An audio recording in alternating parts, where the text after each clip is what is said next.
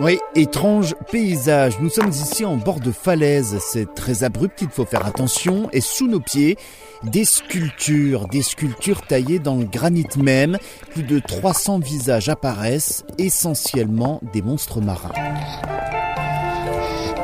Oh, tiens, une sirène avec euh, son bébé. Il y en a partout, en fait, on marche dessus. Bah, on voit qu'il y a tous les détails, les lèvres, les trous de nez, euh, les pupilles. C'est une espèce de tortue qui mange un humain.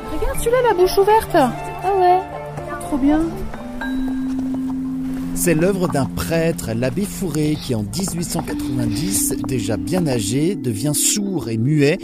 Il a passé 16 ans de sa vie ici avec son marteau, son burin à sculpter la roche. Elodie est notre guide. Il donnait toute sa vie, toute son énergie dans ses rochers et dans ses personnages, c'est-à-dire il créait cette vie qu'il n'avait plus avec la société puisqu'il ne, parlait pas. Euh, il la donnait finalement dans tous ses rochers, dans tous ses personnages, ses visages, ses expressions qui sont vraiment assez extraordinaires.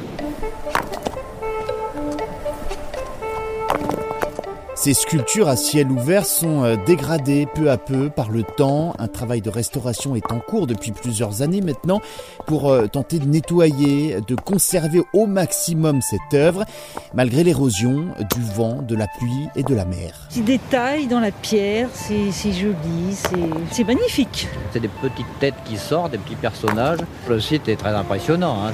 c'est vraiment un chaos de pierre. Alors si vous êtes dans les parages de Saint-Malo cet été, on vous conseille à ne pas rater les sculptures de l'abbé Fourré. C'est à Roténeuf.